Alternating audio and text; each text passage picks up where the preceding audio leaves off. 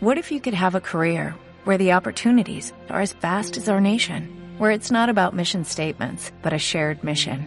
At U.S. Customs and Border Protection, we go beyond to protect more than borders, from ship to shore, air to ground, cities to local communities. CBP agents and officers are keeping people safe.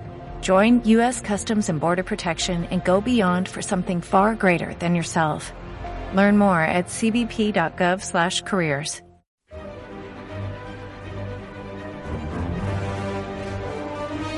doctoresdeltiempo.com presenta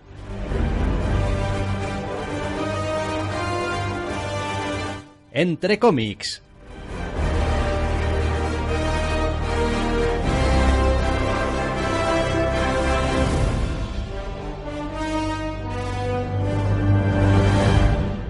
Bienvenidos, queridos oyentes, a una nueva edición de Entre cómics. Doctor Snack, muy buenas. Muy buenas. Esta semana las novedades vienen infestadas por una malvada invasión Marvel que pues acapara muchos de esos títulos. Sí, incluso algunos títulos que se han quedado fuera yo creo que eran también de Marvel. Alguno que otro. Vaya, eh, sí, una semana con bastantes tebeos de la llamada Casa de las Ideas, a veces peores y a veces mejores. Esta semana tiende a peores. Sí, sí, la verdad es que ya podemos ir avisando que en general, bueno, han andado así, así. Pero si os parece, comenzamos ya con el primer tebeo del que vamos a hablar y ya pues nos vamos poniendo en marcha. Mira, ahora que lo digo, no solemos poner normalmente siempre a los tebeos que tienen un D por delante, siempre en la T. Es que estoy viendo que tenemos un Avengers para abrir el podcast y me está empezando a entrar la duda de si es de Avengers o es Avengers. Mm, buena pregunta. Y será de Avengers porque toda la vida han sido Porque The toda, Avengers. toda la vida han sido de Avengers. Bueno, ¿qué hacemos con ellos? ¿Los dejamos para el final? No, no, Nah, no, nah. no. Venga. Nueva colección de los Vengadores. Esto- Nueva colección de los Vengadores Bueno, con el nueva entre comillas, sí. nuevo número uno Sí, de los eso. Vengadores, Earth's Mightiest Heroes, The Avengers. Con Joder. El mismo guionista, Mark Waid, que sigue adelante, y con nuevo dibujante, en este caso que es Mike del Mundo. Y esta nueva historia, yo a mí no me gusta este TV. yo qué le voy a hacer. Eh, vuelve a ser otro de estos otro de estos intentos incómodos otra de estas sensaciones raras de no tener parece ideas claras para los vengadores que decir por un lado es un número uno con lo cual pues bueno tienes tus cambios en el equipo presentas el estatus actual y tal por el otro lado la trama bebe de lo sucedido anteriormente en la colección con lo cual ya directamente haciendo referencias, flashbacks, etcétera, con lo cual ya eh, como número uno pierde fuelle. Al margen además eh, tenemos un, festival de, coger otra vez nociones muy clásicas de los Vengadores, sobre todo en lo que antagonistas se refiere, y pretender darles un barnizado de "Eh, esto es nuevo, pintoresco y distinto, porque bueno, pues lo dibuja Mike del Mundo y tal, y el tío es capaz, de- si es capaz de algo es de hacerlo pintoresco y distinto, muy bien, pero no casa para nada con el tono la del TVO la mayor parte del tiempo. Sí, a mí ha habido varias cosas que me han desconcertado un poco del TVO. Lo primero, ese número uno que yo siempre he asociado últimamente, o había asociado últimamente, a planteamientos distintos respecto a cómo se quería plantear una colección, y por eso lo renumeras y lo empiezas, pero es verdad que en Marvel últimamente, y con tanto evento y relanzamiento y tal, cual, andan un poco tontos con el asunto. Es decir, estamos empezando a tener demasiados números uno y relanzamientos después de situaciones no necesariamente tan trascendentes o que afecten tanto. El problema es que el, ese después de las situaciones es artificial, porque después de las situaciones es después de que salga el último número del evento en diciembre. Sí. Eso es parte del problema. Con lo cual, pues bueno, en diciembre, en noviembre tendrá que salir. No quedan dos. Eh, sigo todavía estudiando el asunto, es decir, en honor a la verdad, porque no, no, creo que ya es el siguiente, es el último, ¿eh? Por lo que vi, creo que vi Vale. Last Chapter y tal y cual, así que este mes deberíamos acabar ya con el evento. Sí, en sea cualquier cuando sea que termine. sí. Eh, cualquiera que haya visto un poco el trabajo de Mike del Mundo con anterioridad, pues no se va a encontrar con ninguna sorpresa en este TVO. Quiero decir, el tío es verdad que tiene unas ciertas virtudes para algunas A cosas. mí me encanta. Eh, a mí hay cosas que me gustan y hay cosas que me sacan un poco de quicio. No, o sea, mm, no acabo de conectar demasiado con sus, por ejemplo, expresiones faciales y su aire un poco a veces bufonesco de los personajes. Es algo que no me acaba de, convencer y después toda la historia en sí mismo que se monta Mark Wade aquí. Sí, es, algo raro. Es un poquito a, mí me gusta el estilo muy exagerado del mundo y la paleta de colores chifladísima que utilizan la mayoría de sus TVOs y en este no es una excepción, está muy bien. Pero esa perspectiva, esa, esa noción artística aplicada a unos Vengadores clásicos guionizados por Way de manera un tanto torpe, es una sensación muy, muy, muy rara, porque al mismo tiempo estás viviendo como una aventura muy loca, con algún combate muy loco, porque a nada que lo dibuje del mundo es una, es una chifladura. Muchas veces tienes unas reacciones unas y unas expresiones faciales loquísimas, un acting loquísimo. Y lo que está pasando es Vengadores 101, o es Vengadores básico, Vengadores lo de siempre. Vengadores la historia de toda la vida otra vez. Y no sé, yo. Ambos conceptos no me, no me funcionan. Si quieren hacer es como no. Después del evento, un retorno a las raíces y vamos a hacer unos Vengadores clásicos. Pues hombre, pues que los dibuje alguien más clásico. No creo que fuese veo de mi gusto, pero bueno, al menos sería. Tendría coherencia interna, vaya. A ver, eh, he dicho que a mí Mike del Mundo a veces no me gusta mucho. Estoy revisando un poquito con más atención el TVO y me estoy dando cuenta de que a veces no es culpa del dibujo, sino más bien igual del color hay una cierta tendencia a veces de que, de que todo se solape un poco, los colores se solapen y de que las, ya sean las figuras o sobre todo todas las escenas de acción que tienen que ver con un poco, no sé, de energía y ese tipo de cosas, tienden a resultarme un poquito confusas, eh, un poco difíciles de descifrar porque como que el fondo y los rayos y a veces las figuras humanas se, se solapan un poquito y no, no me encuentro cómodo. A mí, bueno, ya sabéis que soy un fan siempre de, no, mírame limpito y tal, ¿no? Sí, eh, hombre, el, color es del propio del mundo con Marco de Alfonso, o sea que también es en parte responsabilidad suya. Sí, cosa suya.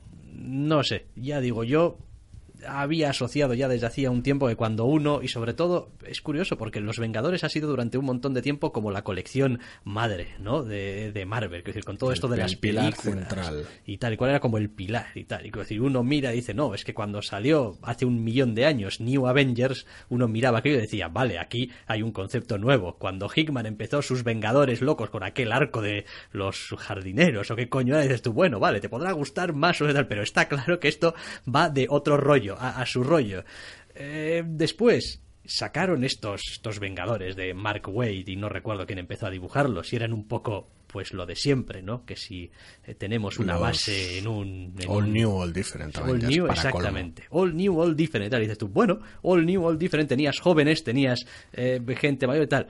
Aquí miras aquí y dices tú, aquí no creo que haya nadie que no haya sido vengador con anterioridad. vale, igual alguien. Igual alguien.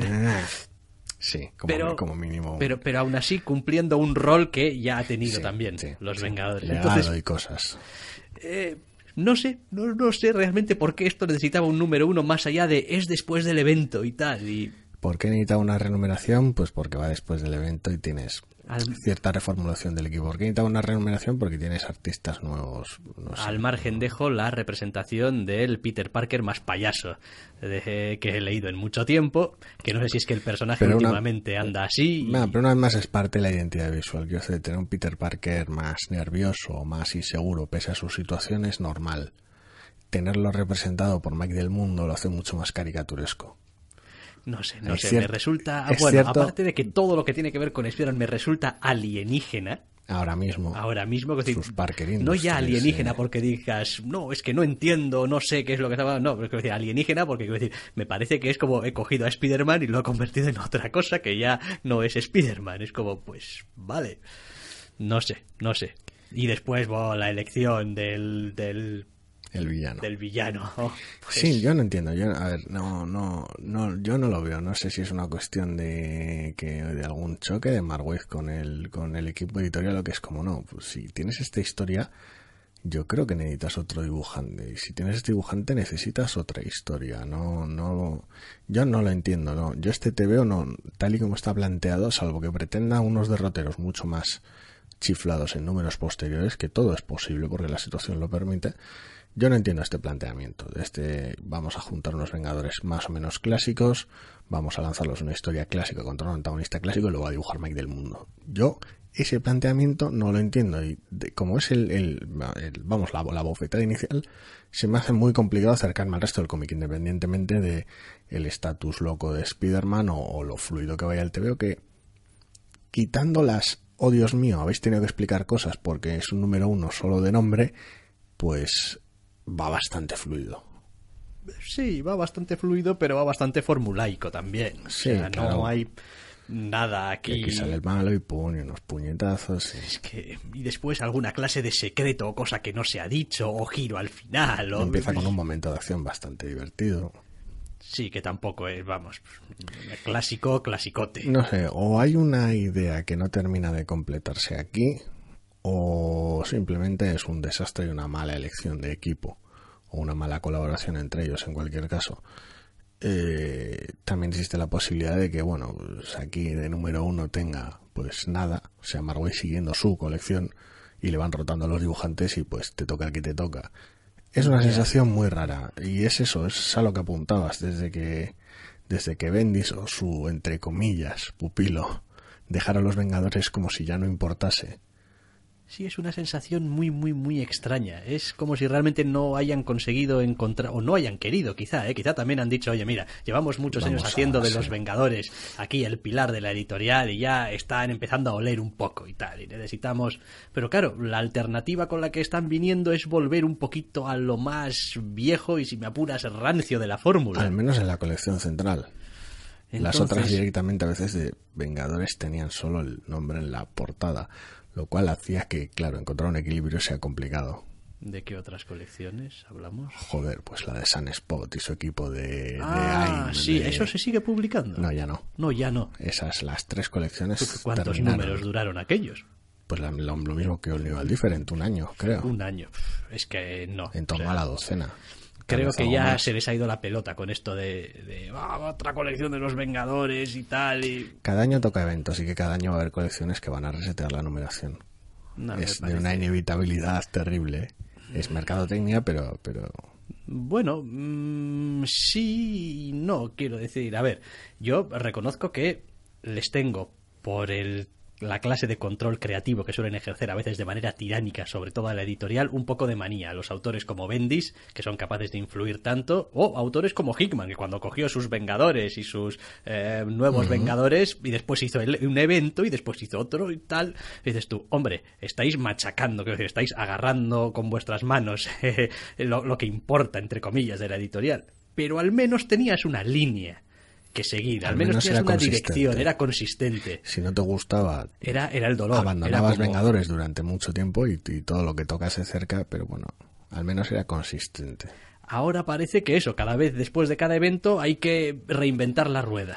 Yo no entiendo. Sobre todo en, un, en una colección como los Vengadores, que si algo han tenido es que, joder, da igual cómo te las arregles, siempre va a haber unos Vengadores. Y más o menos siempre van a funcionar de manera parecida y en parte con personajes parecidos. Hombre, he pensado lo mismo los Cuatro Fantásticos y bueno, pues eso, siempre va a haber unos Cuatro Fantásticos y ya. Pero luego pasan cosas. Pero cuando no los hay, no los hay y punto. No es que te vuelva y dice, bueno, ahora los cuatro fantásticos son, no sé, Rayo Negro, eh, no sé, Spider-Man eh, y tal y cual. Y dices tú, no, no los hay y listo. Como podría no haber Vengadores. En plan, Civil War 2 ha descojonado a los Vengadores y ya no hay Vengadores. No ha pasado hasta la fecha que yo sepa, pero bueno.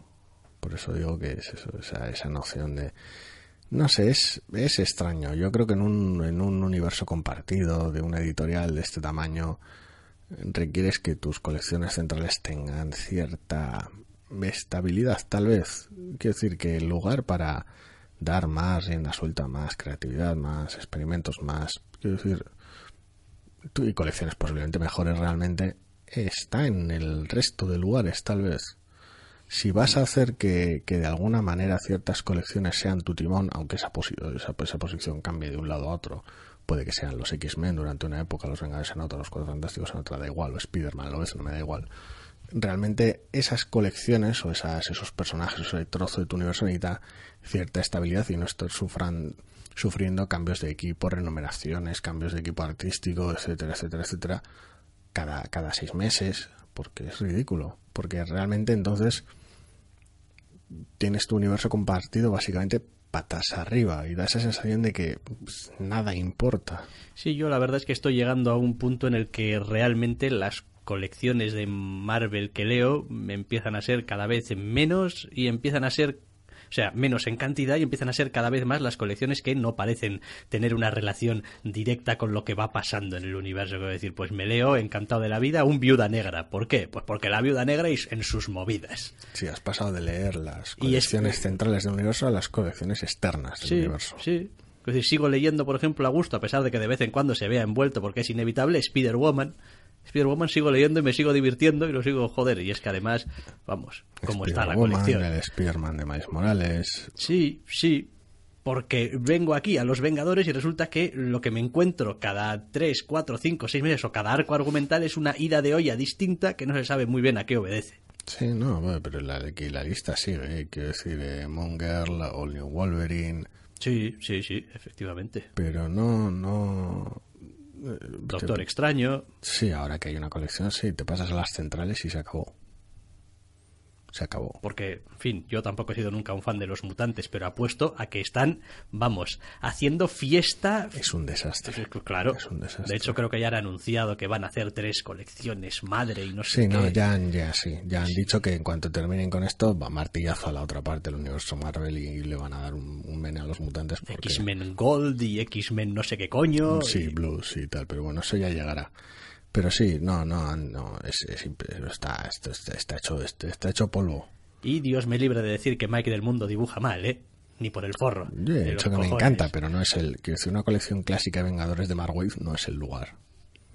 A mí me parece también que hay una cierta desconexión aquí. Hay, Brutal. Que conste que hay momentos en los que funciona muy bien. Eh, porque los sí, porque Marvel tiene mucha experiencia del mundo, es muy bueno. Hay momentos en los que de alguna manera las, las cosas hacen clic este, este momento que hacía falta funciona, pero en general la perspectiva no, salvo que la serie, como ya he dicho, se vuelva más alocada más adelante, a mí no me encajan las piezas. Ahora mismo no, es un número uno realmente no demasiado prometedor para el lector que viniera ya de leer el New World Different, por aquello del guionista, porque es el mismo, quiero decir, por aquello la continuidad de la historia, y para el que venga nuevo, en plan, no, Vengadores, nuevo.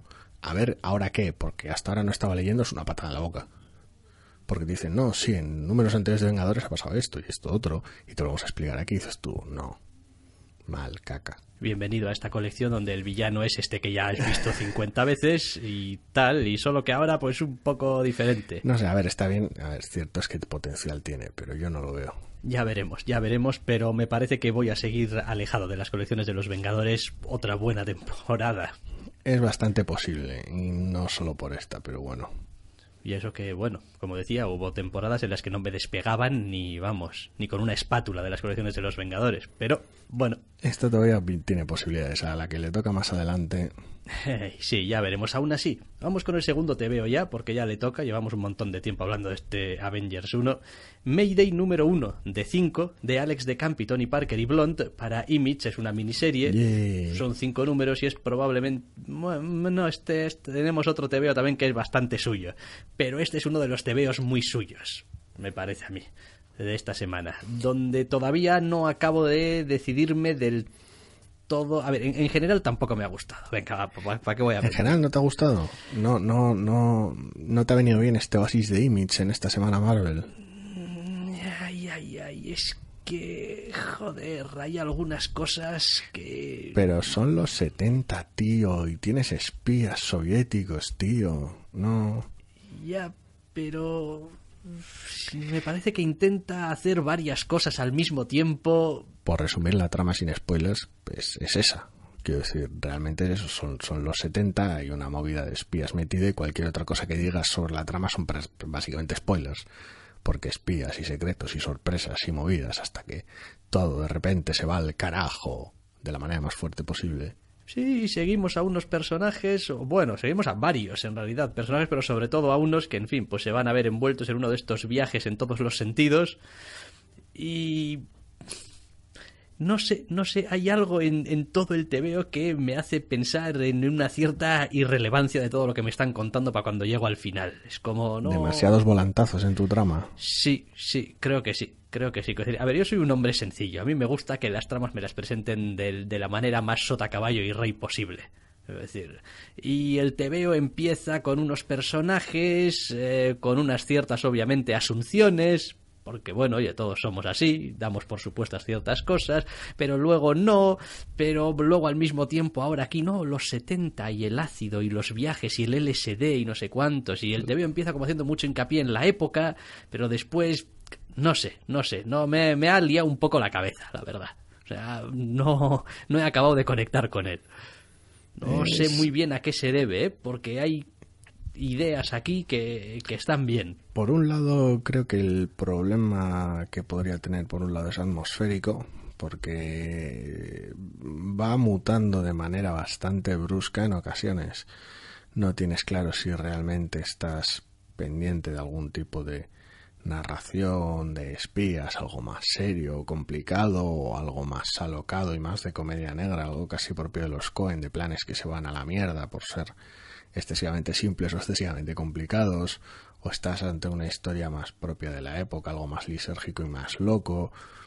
Es, es extraño, porque la atmósfera va mutando y es, es, hay cierta inseguridad. Se mantiene más constante que la narración en esa atmósfera el dibujo. Desde el principio, en general, hay bastantes expresiones subidas de expresiones faciales, quiero decir, subidas de tono, cambios, muecas bastante bruscas que le dan ese toque tal vez extra, no de comedia, no necesariamente, pero sí exagerado. Lo cual hace que el, el TVO se, se, contenga un poco en, el tono, pero aún así la atmósfera es demasiado dispar. Y el ritmo tampoco es demasiado bueno, parece que invierte demasiado tiempo en momentos bastante triviales, en buena parte de lo que es casi un McGuffin, y luego cuando tiene que, que, apostar parece que el final de la, del TVO llega demasiado pronto. No sé, no sé. He estado haciéndole un repaso así un poco por encima al TVO y en general es lo que tú dices, ¿eh? creo que lo que me falla aquí es un poquito el foco. Es un poquito el, vale, esta, esta es la historia que me estás contando, estos son los personajes, bien, les pasan una serie de cosas, pero uno no me acaba de resultar nunca especialmente interesante lo que les está pasando. Y dos, las cosas que decides, probablemente está unido esto también, claro, las cosas que decides contarme y cómo me las cuentas, pues, pues hombre, pues bien, pero no conecta, quiero decir, no, hay aquí algunas páginas así como muy psicodélicas y tal y cual, que son muy bonitas, pero tampoco le veo un sentido, a, a ver, un sentido, a ver, tienen sentido, pero no, no veo qué objetivo narrativo tienen aquí. decir, ¿por qué necesito tres o cuatro páginas de esto? O sea, vale, queda muy bonito, son unas páginas con un color totalmente salido de madre y con unas eh, con una cierta imaginería y tal y cual, de que todo es esto, uh, como una especie de visión y una ira de olla y tal y cual, pero pero más allá de ser bonitas y uh, una ida de olla, tampoco tampoco, tampoco quiero decir, oiga, que estoy siguiendo aquí una historia de espías, quiero decir, me parece muy bien tu momento psicodélico, pero, pero, pero, estoy le, le, leyendo otra cosa.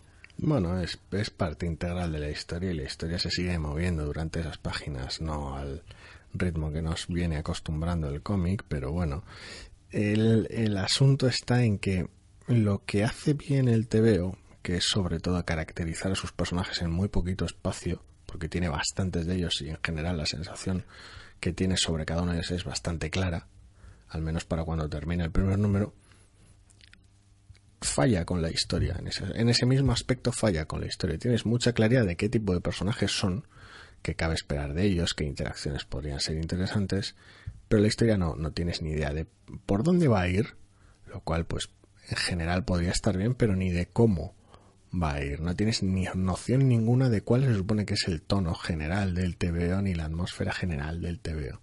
Que si yo en el siguiente número espero que continúe una debacle loca y psicodélica, que profundice esta trama pintoresca de espías, que se vaya todo todavía más al carajo. No, no hay, no hay un asidero. No tengo muy claro qué TVO estoy leyendo. Y en un número uno de una miniserie de cinco, eso es bastante letal A ver, es posible que muchas de las cosas que he dicho sean simplemente el, arrebato del niño enfadado, porque yo cuando empiezo un TVO y, en fin, pues, no sé, me encuentro lo que me encuentro en las primeras páginas, pues bueno, me espero ciertas cosas.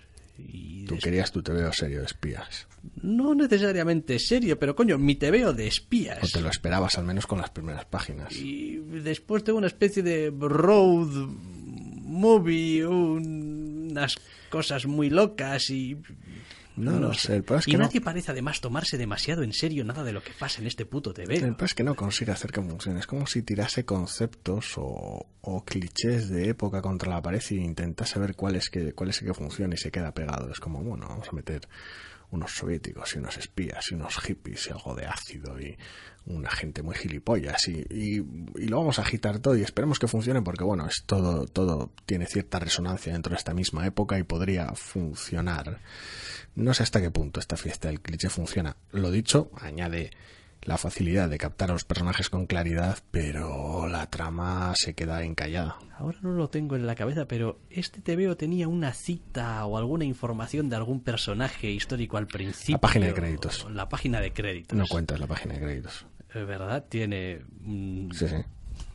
Exactamente. Que es que a lo que me refiero es a que cuando yo empiezo un TV lo que me encuentro es, puedo decir, no, a ver, no lo tengo encima, no lo tengo delante, pero eso Sí. es una foto de... Es una foto, sí, de Jane Fonda. De Jane. Fonda, quiero decir, año 71 y tal, y no sé qué, y además no hay una frase también de Jane Fonda, Sí. o- sí, una frase de Jane Fonda, dices tú, bueno, empiezas a salir la primera página del TV hoy, Langley, quinta planta, abril 1971, y miras la foto y es de abril de 1971, y dices tú, hostia, serious shit, o sea, Cosas decir, aquí. como muy, como muy Un en la- contexto en histórico muy contexto histórico y tal, y dices tú, "Bu- bueno, venga, va, no soy muy amigo de esto de que esté demasiado pegado a la realidad, pero y empiezo a leer y bueno, pues parece que sí, unas movidas y tal, unos agentes secretos, espionaje, no sé qué y Y tal. luego y- te llenas de comodín loco y de, y de viaje de ácido. Digo, ¿para qué me pones la, Jane Fonda ahí en la página de sé, créditos? no, no sé, no sé. La, la, la sensación que tengo en general es de.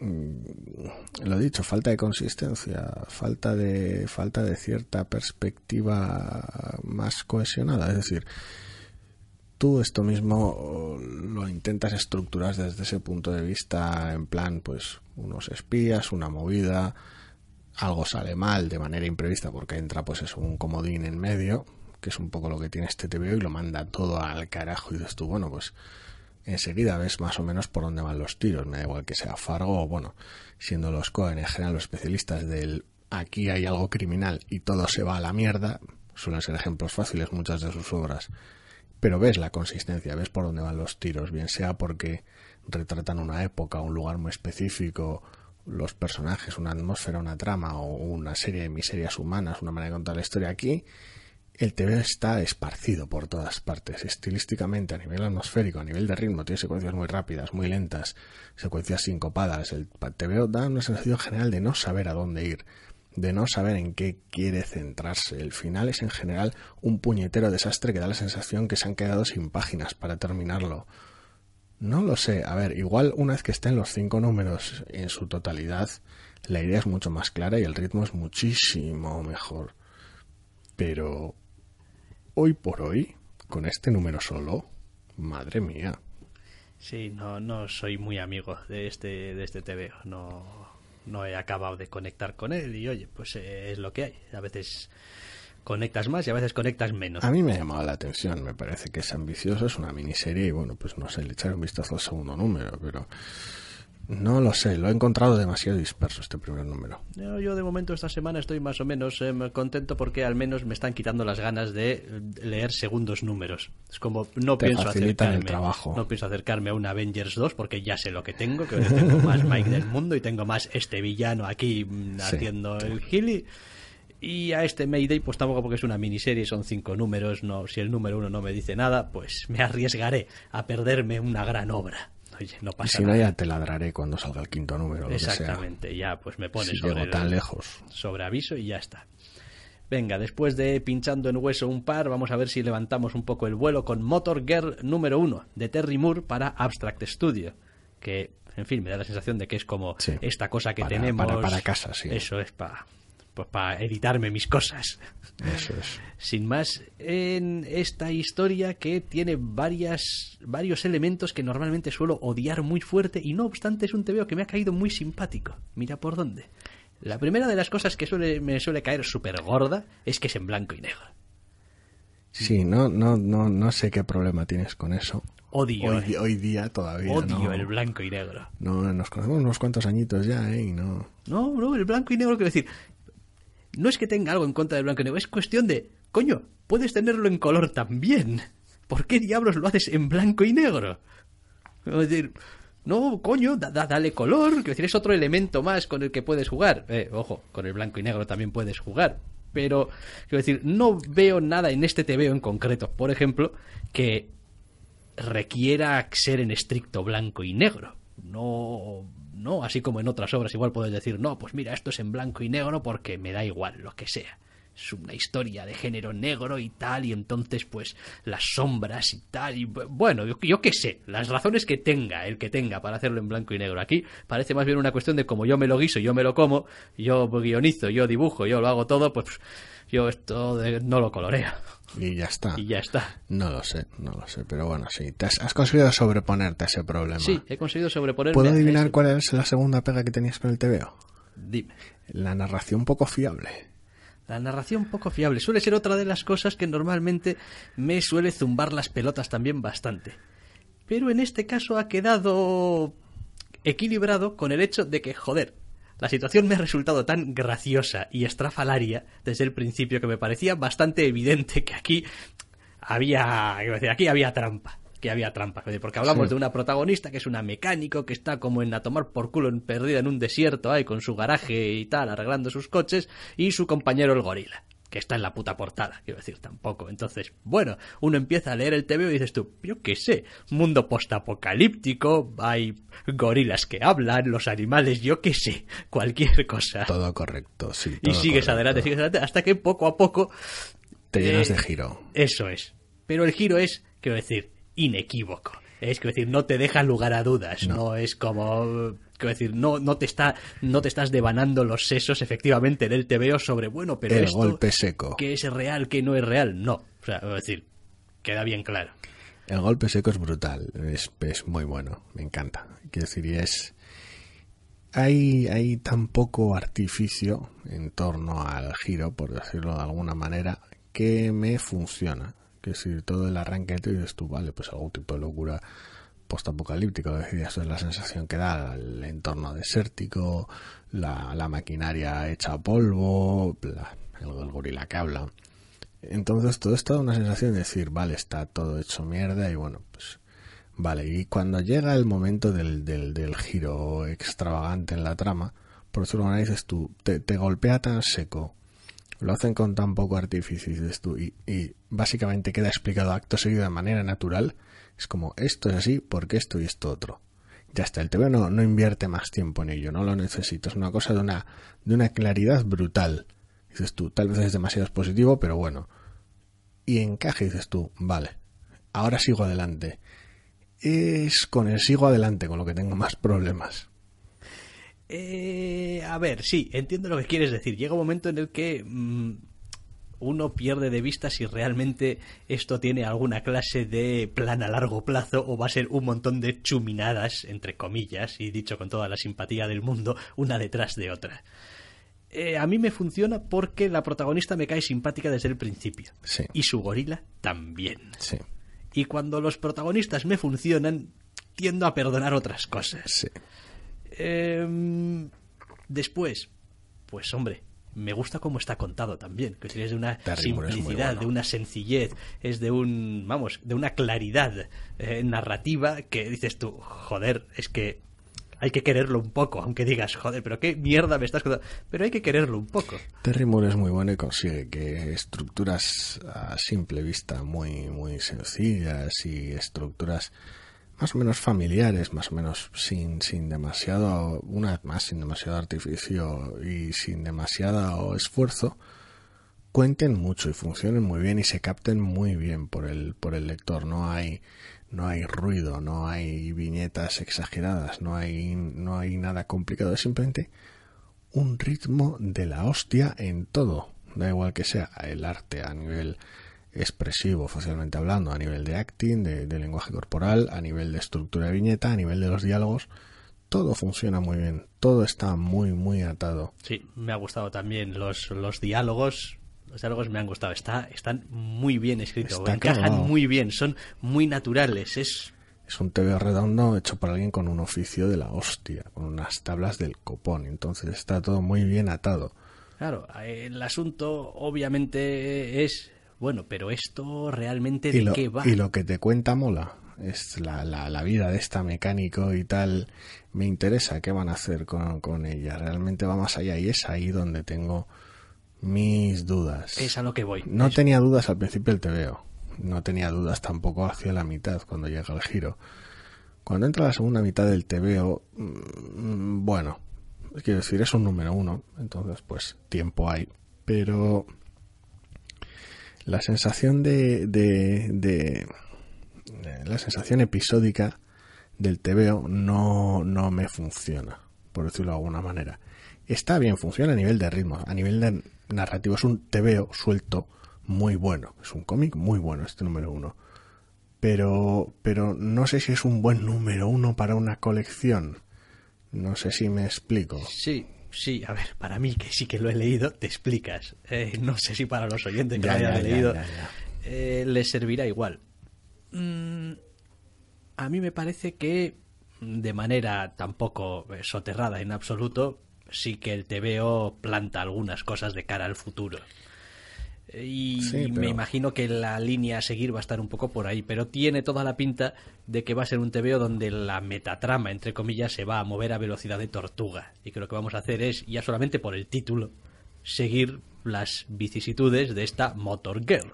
Sí, a ver, sí, sí, lo entiendo que gira en torno, todo en torno a la protagonista, que la historia es lo que a ella le pase y las decisiones que tome, el resto es, el resto es accesorio, eso lo entiendo pero el TVO termina de manera tan, tan, tan cíclica, termina tanto, da esa sensación tan fuerte de terminar, de pese a todo, que el personaje termina donde empieza, que, que me da un poco de pena.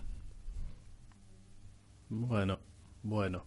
A ver, sí, el personaje. No es del todo cierto. El personaje sí, su situación no tanto. Ya, es decir, hay una cierta decisión que tiene que tomar o que debería tomar, etcétera, etcétera, que es verdad que a lo largo del número no tiene ninguna importancia porque todavía no se va a tomar o no se ha tomado, con lo cual... se pues... introduce un elemento en la trama que luego se omite. Es como, pues esto te va a obligar a, no seguir siendo una serie episódica. Pero todavía no, Pero no esta vez. Eso es, todavía no.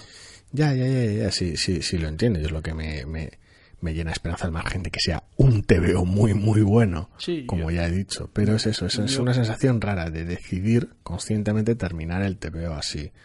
Tal vez simplemente era como ya es suficiente. Yo creo que sí, yo creo que es más una cuestión de decir, bueno, en este primer número vas a conocer a la protagonista, vas a saber que tiene algo, algo, quizá en el futuro y tal, pero al menos que nadie se vaya del primer número sin saber exactamente cómo es la protagonista, porque joder, su nombre está en el título. Mejor invertir un poco más en la protagonista que invertir más en la trama. Es una decisión que entiendo, ¿eh? no, no, eso está claro. No tengo ni idea de si comparto, porque evidentemente no tengo dos TVOs iguales llevados a cabo con las decisiones distintas. Entonces es complicado, pero... De todas maneras, eh, teniendo en cuenta que su ejecución es bastante asombrosa, pues eh, yo no me sí, quejo. No, no, todo tiene, tiene, tiene cheque en blanco, está claro, que decir, extiende... Es como, no, no, tienes de alguna manera esa, esa, esa confianza en que no va a ser malo el segundo número. Y además es un TVO que se lee súper fácil, súper fácil. Sí, porque una vez más es eso, aunque no sea demasiado sencillo en su planteamiento visual, ni sea demasiado sencillo en la trama, sí que es sencillo a la hora de explicarse.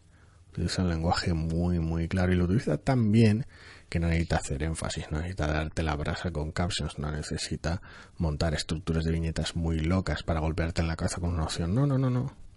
Lo hace todo lo contrario, es una cuestión de sustracción. A base de quitarle cosas, al, al, lenguaje del TVO, por decirlo de alguna manera, es cuando funciona. Es bastante gracioso también porque es probable que sea el primer TVO de Terry Moore que me leo. Y mira que Terry Moore tiene, tiene obras y tal ahí a punta pues pala o unas cuantas. Igual Terry Moore es, tu autor.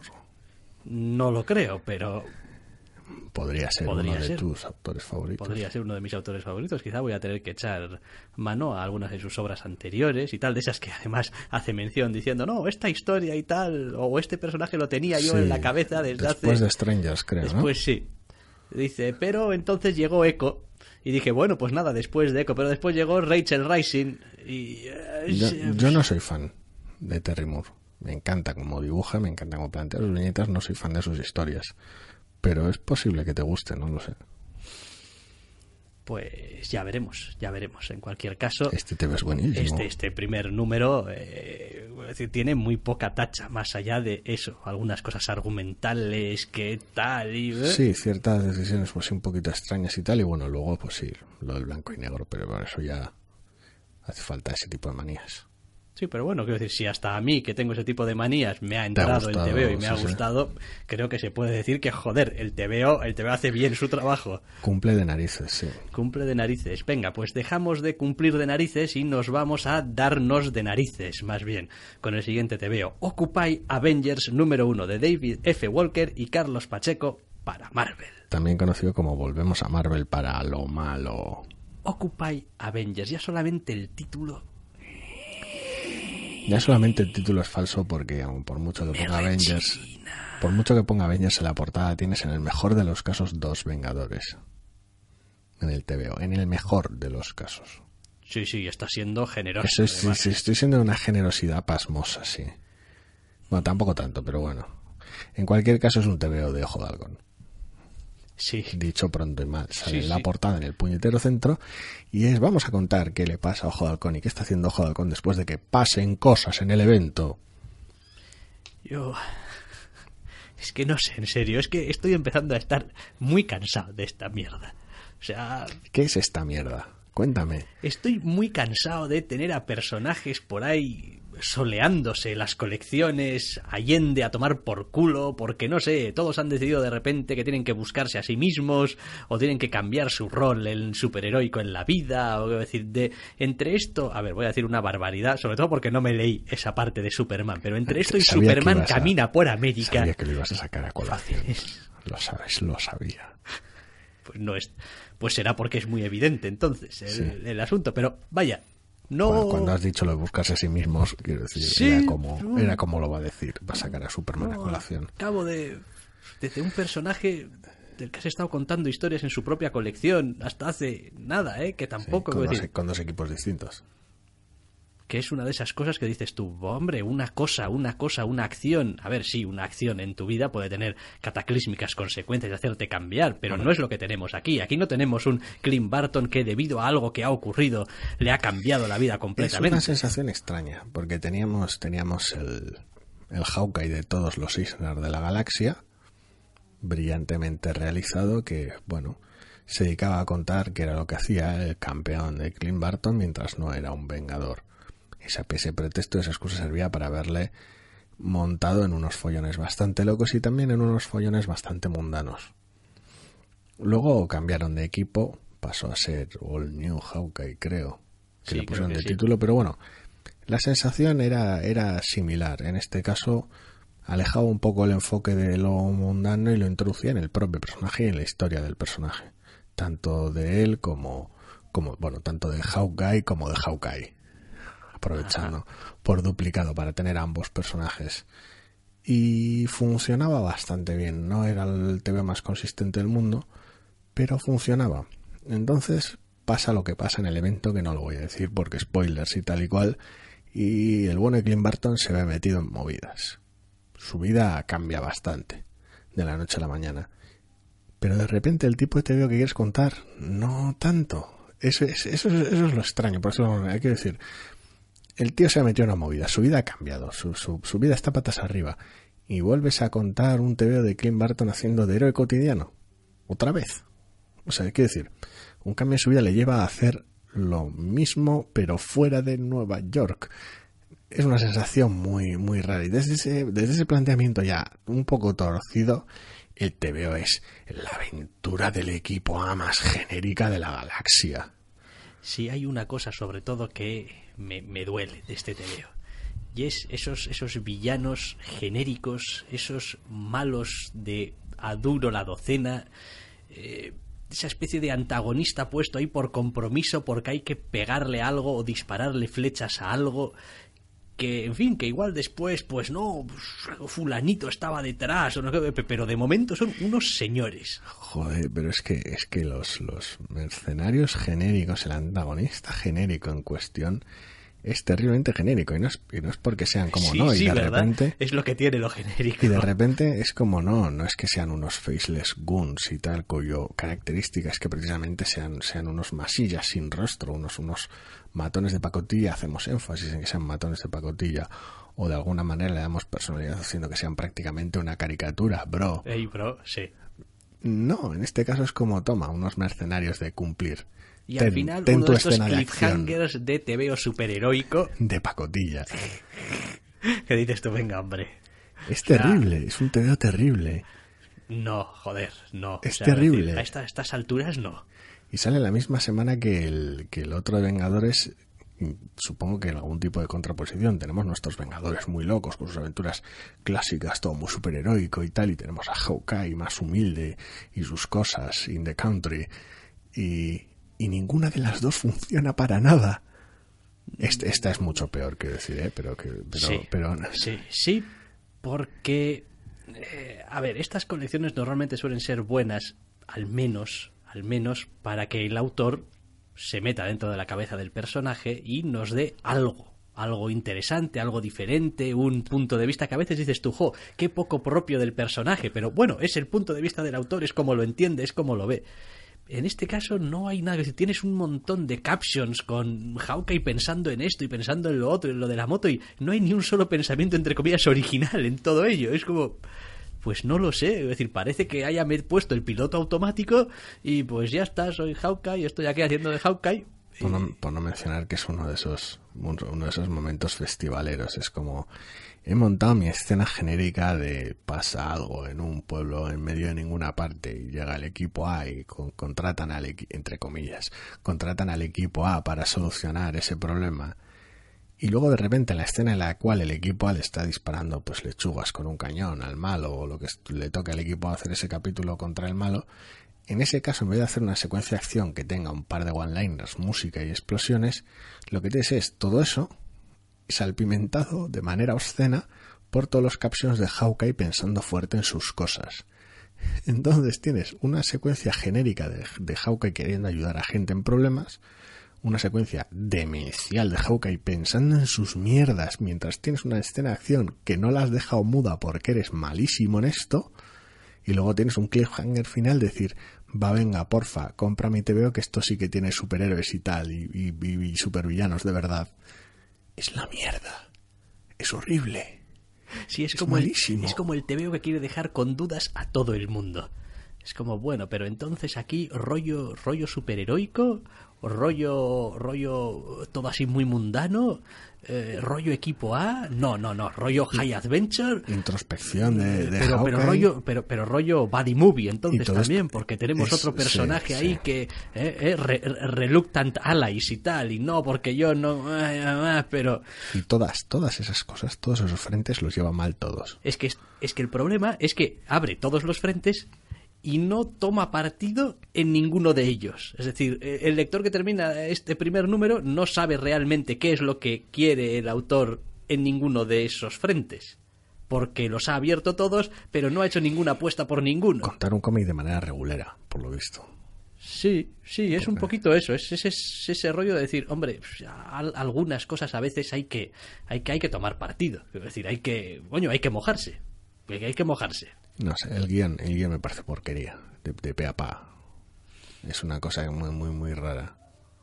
Una sensación muy extraña. Porquería tampoco es que sea porquería. No, no es que esté mal escrito, no es que, no es que los diálogos sean malos y tal, es, es simplemente anodino, es bueno, pues sí, hace que la historia continúe y avance y bien, pero carece de personalidad y le añade poco al dibujo. Es como, pues Vale, sí, igual es un poco la definición de lo que viene siendo un... un- Yo te doy cuerda. Yo, yo ya sabes que guion, muchas pero- veces me, decir, puedo soltar una burrada y luego te doy cuerda para que te ahorques tú solo. eh, eh, no sé, si ese es genérico, está... Eso es el cómic más del montón que he leído en bastante tiempo. Es terrible. Y para ser un número uno, pues... Pues hombre, a veces hay que hacer una declaración de intenciones. Sí, no, no. De declaración de intenciones la mía. No me acerco a esta colección ni con un palo. No, O sea, No, claro, no. Dios mío. no, no hay nada que aparentemente, por lo Nada, que hemos visto hasta nada, ahora, no hay nada, nada. que nos interese en este tema. Habrá gente igual que sí, que encuentre algo, Me parece fantástico. en fin, yo no. Sea lo que sea que me lo expliquen. Porque así igual veo el TV en una nueva luz. Pero, pero es que esto, esto me parece un puto desastre. Venga, va, vamos con el último número uno de la semana, que no el último Yay. TVO del que vamos a hablar. The Unworthy Thor número uno, de Jason Aaron y Olivier Coipel, para Marvel. Es un poco, vamos a perdonarle cosas al TV porque Coipel. Que no digo que sea malo, ¿eh? Pero. Pero Aaron no ha estado fino en este número uno. Creo. Creo que no se mezclan bien, ¿no? No creo que combinan muy bien Aaron y, Coipel. No sé, hay. ¿En serio? Yo creo que no es problema del equipo, ¿eh? creo que es problema de, de que Aaron tenía que quitarse cosas de en medio del número uno y no ha atinado bien cómo hacerlo. Sí, no sé, no sé. A ver, yo, uno, esto es un TVO dibujado por Oliver Coipel, o sea, Sold. Ya, Sí. decir, no necesito más argumentos. Oliver Coipel y en Thor. Tienes O al sea, bueno Thor Odinson aquí O sea, con pa- sus pa- para, greñas para, y para su mí, el. Thor, el Thor moderno es el Thor de este señor. Quiero decir, el, Thor de Straczynski era el de este señor y el Thor moderno con su vestimenta moderna y tal y cual, que ya empieza a ser como si hubiese sido así toda la vida, ja, ja, ja. Vete a mirar los tebeos de los años 80 o 60 o lo que Da sea. igual, o 90. me o da 90, igual. me da igual. Eh, quiero decir, yo creo que ya a nadie se le ocurre volver a aquello, teniendo el rediseño que, que le hicieron. Y la pinta esta. Eh, así que el TVO en ese sentido no tiene mucha tacha. Eh, ¿De qué va a ir? Pues en general el problema del número este creo que es todo un prólogo así muy muy bonito y muy florido y con algunas escenas de acción para darle color, pero un prólogo de algo que podías haber contado en tres páginas. Es bastante peculiar, es bastante peculiar porque ya el propio arranque del TVO no le hace ningún favor. Quiero decir, por un lado tenemos a Thor metido en un embolado, intentando lograr cierto retorno a cierto estatus, cierta gloria o cierta, cierta identidad realmente. Y luego tenemos un caption que reza tres meses antes y ya empieza el propio TVO como, como tal. Con lo cual, la patada en la boca es monstruosa porque tenemos a Thor en una búsqueda de identidad muy desesperada y ahora nos va a contar lo que pasó tres meses antes, que es Thor en esa búsqueda desesperada de su identidad, pero antes de que suceda lo que sucede al principio del TVO. Esa estructura no me gusta. No. Y- No, sobre todo porque no supone un cambio. Quiero decir, en- la, la primera escena del, del TV es ese flashback en el cual tenemos a Thor repartiendo leña, desesperado por conseguir de alguna manera volver a ser él mismo, entre comillas. Eh, La primera escena del TV después del flashback es Thor repartiendo leña, intentando volver a recuperar. Quiero decir, es que es que es acojonante, es como me sorprende muchísimo de Jason Aaron algo así, se me hace muy extraño. Una vez que se quita toda esa toda esa estructura de mierda de, de que es medio TVO, el final es bastante más interesante. Ese es el tipo de historia el tipo de personajes y situaciones que de las cuales Aaron puede sacar petróleo y joder, Coipel es un mago. Pero, pero eso no, no evita que exista el resto del TVO que es bastante chapucero. A ver, aquí lo que tenemos es que, a ver, se nos deben también como lector algunas explicaciones y se nos deben por parte de Jason Aaron, que es el individuo que mm, no sé si decir perpetró, pero desde luego sí que perpetró una situación muy concreta en Original Sin, que era el guionista de Original, Original Sin es suya. sí. Es suya. La responsabilidad es suya. Y gran parte de lo que le ha pasado a Thor después, ya sea en su colección ahora con mm, eh, personaje femenino y a Odinson como tal después, es responsabilidad suya, porque es el que ha guionizado las colecciones.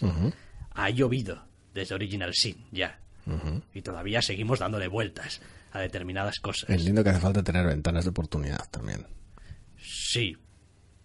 Pero Por- vaya. Porque desde aquello no ha tenido colección donde contarlo realmente. No sé si por culpa suya o no, pero... Bueno, porque no ha querido tampoco. Es decir, podía haber metido a Deco protagonista a Thor en Thor. Y... Sí, pero, pero desvirtuaba buena parte del, del enfoque de la colección, que era no hacerla con él. Bastante salía en el primer arco.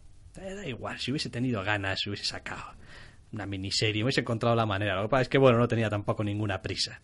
No sé. me imagino. Pero bueno, en cualquier caso, el TVO pues es, es- es bonitísimo y mola un montón ver cómo reparten leña aquí los tores varios, aunque pues, tengan martillo o no tengan martillo, da igual.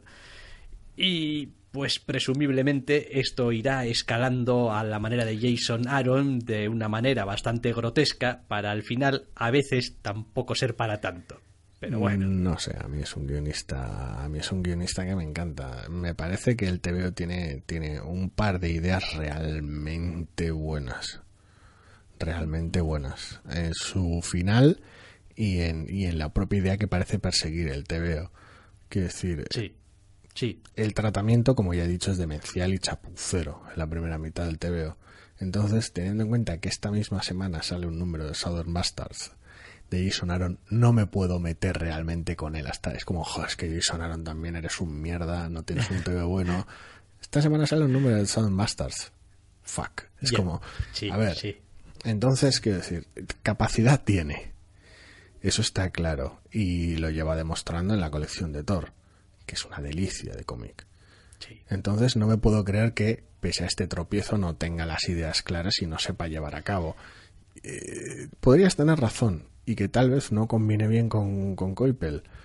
No lo sé. No, yo no, no he visto nada evidenciado en, en ese aspecto. El resto del TV funciona funciona relativamente bien. Yo el problema que he visto es que, es que se ha hecho se ha hecho la polla olía al principio del TV y no se ha atrapado él solo. Me, ha- me ha resultado muy raro. Conste que no me gusta nada, ¿eh? Esa estructura de te voy a hacer aquí un... te voy a mostrar algo y después toma flashback. Y, y dentro de tres meses, en el número 4, igual llegamos al al principio de este TVO y tal. Es algo, es el tipo de cosa que si es una situación que tarda en resolverse es una agonía y si se resuelve rápidamente, ¿para qué te molestaste en mostrarla? Sí, es que es eso, es como decir, a ver, está claro, solamente tiene un objetivo, mostrar, mo- mostrar cuál es el premio tras el cual está el protagonista. Pero ya teniendo lo en dices cuenta, en el propio claro, TVO. ya lo dices en el propio TVO. Entonces deja, de- deja que, que fluya de manera natural tu narración. Sí, sí, hasta en la portada. Vaya. Joder. Entonces, pues no sé, a ver, pues sí, porque está muy bien empezar siempre con una escena de totalmente desatado. Por eso, esa, Pero es, lo que, es. pero es lo que decías, que acto si vuelves a tener una escena como esa, vuelves a tener otra pelea. Sí, claro, pues dos peleas mejor que una. ¿Quién quiere dicho. solamente una pelea cuando puedes tener dos peleas? Es una estructura chapucera, no sé muy bien qué le ha llevado ahí sonaron a eso. Pero Lo único que se me ocurre es que lo que vemos en la segunda escena de acción vaya a tener una continuación, vaya a tener un- Repercusiones una y tal, me repercusión, vaya, que sí. vaya a ser recurrente en la colección, si me querías, apuras. querías algo de hype al principio, o querías Bueno. la escena inicial para mostrar ciertas cosas para las previews. Eh, Quiero decir, al final es eso, es es un número uno un tanto torpe en esa, de esa forma, o tal vez demasiado utilitarista en algunos aspectos. Por otro lado, el cómic también, o en el cómic también hace aparición otro personaje que, en fin, no leo todos los tebeos de Marvel, por lo tanto no sé si ha salido en más tebeos o no, pero yo desde luego en los tebeos que he leído hacía muchísimo tiempo que nadie le había hecho ni pero ni puto caso a este personaje en concreto. Es como, sí, bueno, ah, ¿qué dices? Que, que Original Sin y tal, eh, eh, ni puto caso. Nada, es decir, han pasado millones de cosas entre medias, incluido unas Secret Wars gordísimas, y aquí nadie ha prestado ni puta atención al asunto. Eh, y si Jason Aaron no se molesta en sacarlo, todo el mundo asumiríamos que, bueno, aquello como quedó, Puf, a saber. Aquello se acabó ya, tampoco le des vueltas y tal, Eso esa es. sensación. Bueno, es una cosa que nació de su evento, pues le echa mano. Y luego está el cliffhanger final. Y luego está el cliffhanger final, sí. Que, bueno, pues ya veremos. Sí, sí. No lo sé, no lo sé. En general no estoy, no estoy nada de acuerdo con la estructura de este número uno. Creo que se ha notado ya un cliffhanger que hasta cierto punto, bueno, no sé muy bien cómo funcionará el asunto, pero probablemente no le sirva nada. Sí, suponiendo que decida llevarlo a cabo, pero bueno, esta es última consecuencia. No sé, no sé, estructuralmente me ha parecido muy, muy raro, muy raro. Es como si quisieras tus, tus páginas previas, de, de previa al principio de pelea, tu cliffhanger muy, muy del montón al final. Y es eso, es, es, es un TVO que sobrevive básicamente a base de me gusta el personaje, me gusta Coipel y sé que Aaron es capaz de hacer TVOs bastante mejor que este. Así que asumo que la colección estará bien, porque de repente nos ha vuelto tonto. Sí, efectivamente. Pero como número uno dices tú, hostia, no, no lo veo claro.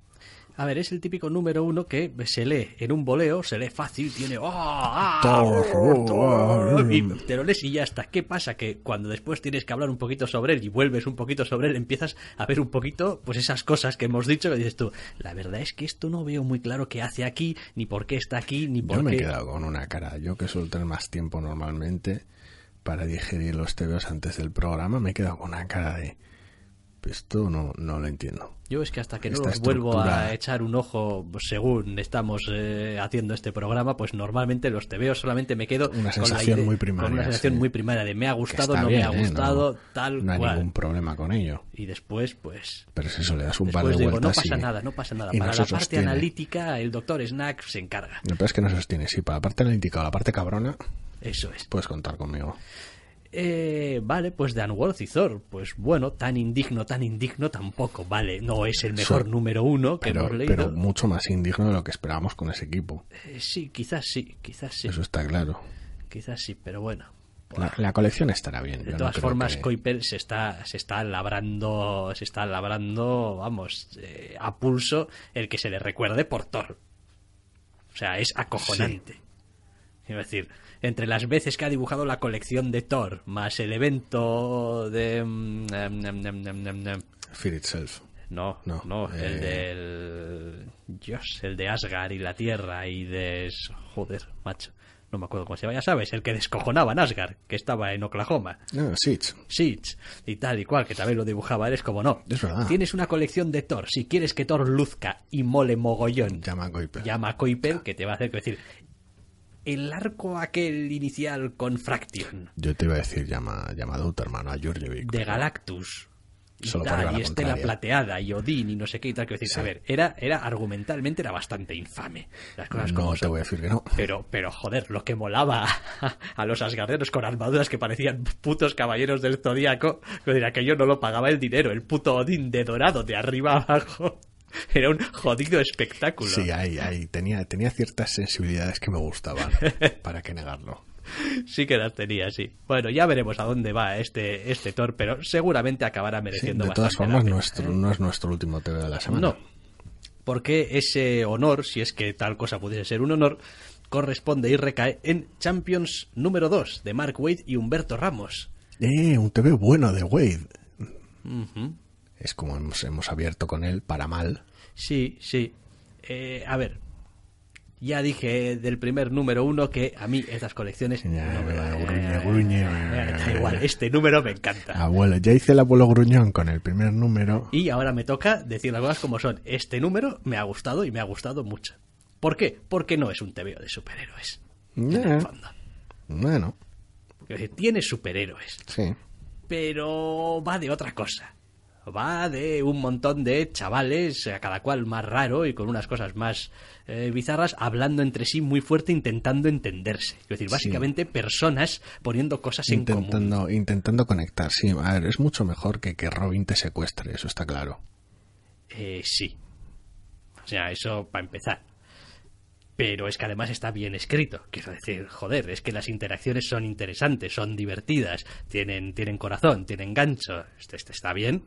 Está muy bien llevado, los personajes son una maravilla. Es decir, así como el primer número pues tenía esas necesidades que tenía de echar a andar un poquito la trama y tu pelea y tu no sé qué y tal y cual, una vez liberado de eso... Con la pelea introducía ese giro del porqué de la pelea, de qué era lo que estaba haciendo el villano, que era un poquito chocante con el tono y estaba bien, era cierto Aquí tenemos, tenemos, quiero decir, un- un- una sesión de team building. Tenemos un grupo de adolescentes hablando, de entre ellos una acampada en el, en el monte. Y solo, solo por eso ya es una delicia. Esto podría haber sido un número de Runaways. Es Es- decir, cambiando lo que hay que cambiar y tal.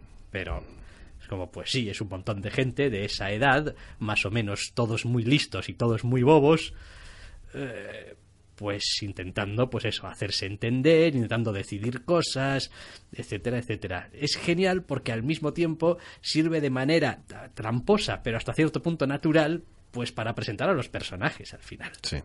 Es decir, ¿qué es lo que hace este TVO? Si Durante- alguien no conoce a alguno de los personajes, pues ahora sí. Esta es su actitud, sus capacidades, su manera de relacionarse con ellos, su manera de ver el mundo. Y creo que lo hace bastante bien, porque yo Lo borda. al personaje mm, más eh, artificial de la alineación, no sé, yo ya no sé si salen en las portadas o no. Yo quiero decir, por Salen, si acaso me cubro salen. las espaldas, se puede decir. Entonces, Sí, quiero decir, el personaje de Viv, sí, la hija de la visión, sí. Pues tampoco, quiero decir, más allá de un par de números de la colección de la visión que tampoco fui siguiendo, por mucho que oigo grandes críticas y todo, pues, qué buenas, y bueno, pues no lo he leído. Yo después de leer este TVO tengo muchísimo más claro quién es y cómo funciona y Sí. qué tipo de personaje es y con lo cual, Sí, pues los que no sigan el Aguesome Hulk de la vida sabrán un poquito más de este Hulk que, ah, que ahora es Cho, etcétera, de otras versiones de los personajes, aquellos que han sido los Vengadores o Miss Marvel o Nova. o- Está muy muy bien llevado, muy muy bien estructurado. Es, es, es, es tal vez un poco transparente sus intenciones. Quiero decir, es como, sí, vale, está claro lo que está intentando hacer aquí Mark Waid. Pero no es ameno. La mayor parte del tiempo no suena impostado y funciona. Con lo cual es decir, vale, sé lo que estás haciendo, coño, y lo has clavado. has dicho que Enhorabuena. no es ameno. Que es ameno, Ah, que es ameno. Vale, vale. pero es, es, es, es ameno y, y queda de maravilla y funciona. Entonces es decir, como, coño, lo has clavado. Sí, sí, la verdad es que sí. De hecho, una de las cosas que hace bien, entre comillas, el TVO es que un personaje, por ejemplo, como Spider-Man, que probablemente es de los más conocidos, pues no recibe tanto tratamiento, tanta, tanto espacio, etcétera, Otros etcétera, porque, más peso. bueno, ya, ya los conoces. Presenta personajes nuevos, al menos uno vaya. Eh, sí. Y no sé, me ha llamado un poquito la atención que... El cliffhanger. Bueno, aparte del cliffhanger, que espérate si es que me acuerdo yo de qué cliff... Ah, buah, bueno, va, va, va, va, el cliffhanger. El cliffhanger, El cliffhanger es buenísimo. el, el cliffhanger es, es eh, eh, Brian Cabon haciendo Runaways hace 10 años. Sí. Quiero decir, Sí, sí, sí, sí, sí. es, eh, no es que Sí. Mark Waid tampoco... Bueno, y Brian Cabón haciendo saga ahora también. sí, también. Es ese, ese, tiene ese toque, sí. A mí me ha gustado mucho, Ya. porque le pega mucho a la colección. Sí, claro, claro, porque es, es forma parte de los elementos con los que tiene que jugar esta colección si quiere Y ser porque no es con una identidad propia. porque no es ese tipo de cliffhanger que es que es como "Oh, en el siguiente número pasarán cosas léelo no no es simplemente es un final bueno para este número me da un poquito de pena de todos ellos Nova. Que, es el que me ha resultado como el personaje más plano, como el personaje más... Bueno, sí, yo, yo tengo este casco que me da poderes, pero en realidad no soy un tío especialmente listo, porque no, no es un tío especialmente listo. Eh, tampoco tiene ninguna característica más allá de joder, pues soy Nova y a veces soy un calentado. es es es una de las partes más, más más más fáciles de ver en ocasiones de su personalidad pero sí es el personaje menos afortunado en su caracterización pero no es exclusivo esta colección en lo que a mí respecta No, al sí, sí, menos, por eso ¿eh? digo que decir, como personaje, en, en la comparación es como, joder, tienes aquí a Miss Marvel. Es decir, Miss Marvel lleva tiempo haciéndose su propio hueco en esto de los superhéroes, corriendo sus aventuras locas, aprendiendo poco a poco y tal cual. es un personaje genial Es y un personaje que fascinante está mí me muy bien montado. Eh, tienes a Spider-Man, a Miles Morales, que es un tío que ha pasado por 50.000 historias y tal y cual, y que es ya, entre comillas, una especie de un hombrecito. Ya, es como, hostia, sí, soy un chaval todavía, pero aquí tal. Tienes a, Amadeus Cho. que, que es un personaje que me encanta que es? Pues es, es un fiestas en el cuerpo de Hulk, es, un, Es- un pintas, es, es un, es un echado para adelante, es un, es, pues eso, sí con mucho bravado. Sí, está muy bien porque es, es gracioso porque es casi es casi un personaje que es casi el legado de Rick Jones en cierto aspecto. Sí, es, un poco sí. Es, es como el retorno del, del Sidekick desatado total, sobre todo previo a su colección y su estatus actual, quiero decir, desa- totalmente desatado. Es un personaje distinto, con carácter distinto, es, para empezar bastante más listo que Rick Jones, pero, pero tiene esa, esa, esa extraña vocación heroica, esa, lo dicho, ese arrojo. Y, y- y ha cumplido en buena parte del tiempo ese rol, incluso sirviendo el Sidekick de Hércules. Entonces tiene, tiene esa, esa, esa sensación rara del delegado, Tienes a Viv, que es, Sí. pues, eso, el, el- esa nueva introducción realmente interesante al equipo. y la straight woman del equipo, pero solamente cuando quiere. Porque al final, quiero decir, Sí, porque también es, también es de peculiar outsider, ahí es como... Con lo cual, pues eh, encaja también muy bien, pero se ve también que es un personaje, digamos, entre comillas, más maduro que lo que puede ser el pobre Nova, da- que es un chavalín. muchísimo juego, es, eh, es Nova, el Y, más plano. y el propio número introduce también a otro personaje. Otro que, comodín en de tres no pares es- de cojones. Que, que- que tampoco es que le falte precisamente ni historia, ni caracterización, ni arrojo, ni tal. Porque es un personaje con el cual se han hecho mil cosas y es un personaje con el cual puedes hacer lo que te dé la gana al mismo tiempo. Es, es fascinante. Es Sí. muy tramposo, pero es fascinante. Sí, sí, entonces es eso, da, da, da- da un poquito de pena porque da cierta, hasta cierta sensación y seguramente, a ver, si nos damos cuenta nosotros los lectores, eh, Mark Waid se da cuenta de eso también. Y probablemente... Hombre, ya se habría dado cuenta incluso en Los Vengadores. Sí, entonces eso seguramente va a ser algo que a lo largo de la colección yo al menos espero que se vaya a hablar de ello, aunque solamente sea de manera recurrente en plan, no va, pues no sé, échale un rayo o algo, que es lo único que puedes hacer, ¿no? Decir, ese... Ya veremos qué pasa. También entiendo, por mucho cariño que le haya cogido a esta docena de personajes y lo bien que me funcionen en el TVO, no me extrañaría que hubiera cambios en la alineación con el tiempo. No digo el siguiente número dentro de dos, pero no, no, vamos, ni me extrañaría ni, ni me molestaría tampoco. Me parece algo lógico y algo orgánico si hay, si los contendientes están medianamente bien elegidos y, y, está bien hecho, vaya. Sí, van a tener cierto problema, o podrían tener cierto problema a la hora de encontrarles eh, amenazas superheroicas a las que hacer frente. Porque son un grupo bastante numeroso, bastante poderoso, al que si le echas amenazas demasiado gordas y conocidas, pues quiero decir, es material de los Vengadores Pero es que es lo que son. Propiamente, si les echas cosas eh, muy mundanas, quiero decir, van a pasar como una pisonadora por encima de ellos, con lo cual pues tampoco hay mucha tensión ahí. Hombre, Entonces, hombre, estaría bien que les creasen algo un poco ad hoc también. tienes, tienes varias cartas que, que, que jugar. En eso hizo mejor trabajo creando hype, al menos los, los titanes en DC. El, el- el cliffhanger final del segundo Sí, número, por sí. ejemplo, tenía su promesa de amenaza Sí, sí. Acorde al grupo y, todavía no se sabe nada de dicha amenaza hasta que salga siguiente número, pero en ese aspecto sí que creo cierto hype. Aquí como el ritmo ha sido totalmente distinto, todavía no tenemos nada de eso.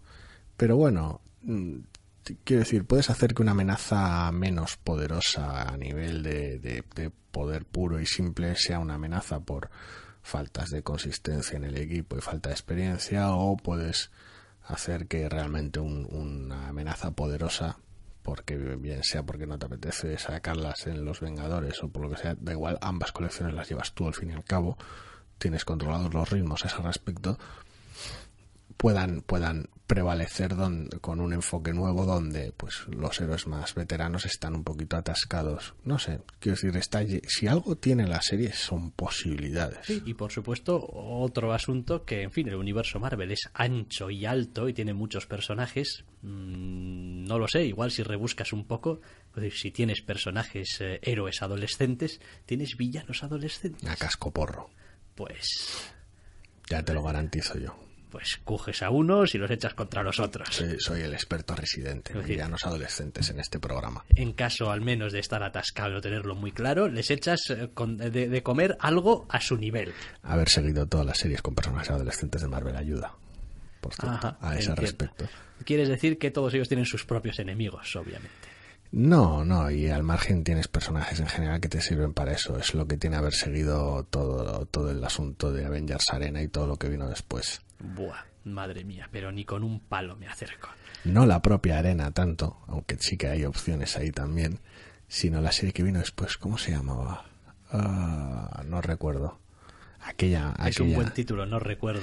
No me acuerdo, no me acuerdo, porque además el título tampoco funcionaba muy bien, pero tenías villanos adolescentes por un tubo que también se han visto en Young Avengers y en cosas así. Bueno, ya veremos, pero, pero bien, me ha gustado, me ha gustado este, este número de Champions. La verdad es que sí. Oye, pues, a veces consigue conectar y ya está. Sí, todo este, todo este aspecto desenfadado le va muy bien Humberto Ramos. Quiero decir las cosas como son, encaja bien en ese, en ese tono desenfadado, heroico, poquito, un poquito verde top, pero no demasiado porque ha depurado mucho su estilo recientemente. Entonces, bueno, quiero decir, el tío lo clava en este TVO. Sí, la verdad es que es divertido, es divertido y eso siempre es algo bueno que decir de un TVO. Oye, puede tener otras virtudes y tal y cual, pero si es divertido ya tiene mucho ganado. Pues yo creo que llegamos al final ya de nuestro programa con este Champions número 2 de Mark Wade y Humberto Ramos. Nos despedimos, pero como decimos todas las semanas, si así lo queréis, podréis volver a escucharnos la semana que viene. Hasta la semana que viene. Oh, oh, oh, ¿Necesitas ayuda? En O'Reilly Auto Parts te ayudamos. ¿Necesitas algún consejo? Te aconsejamos. Nuestros profesionales en autopartes están siempre disponibles para ayudarte a encontrar lo que necesites. Excelente servicio al cliente es solo una de las ventajas que ofrece O'Reilly Auto Parts. Los profesionales en autopartes. Oh, oh, oh, O'Reilly Auto Parts.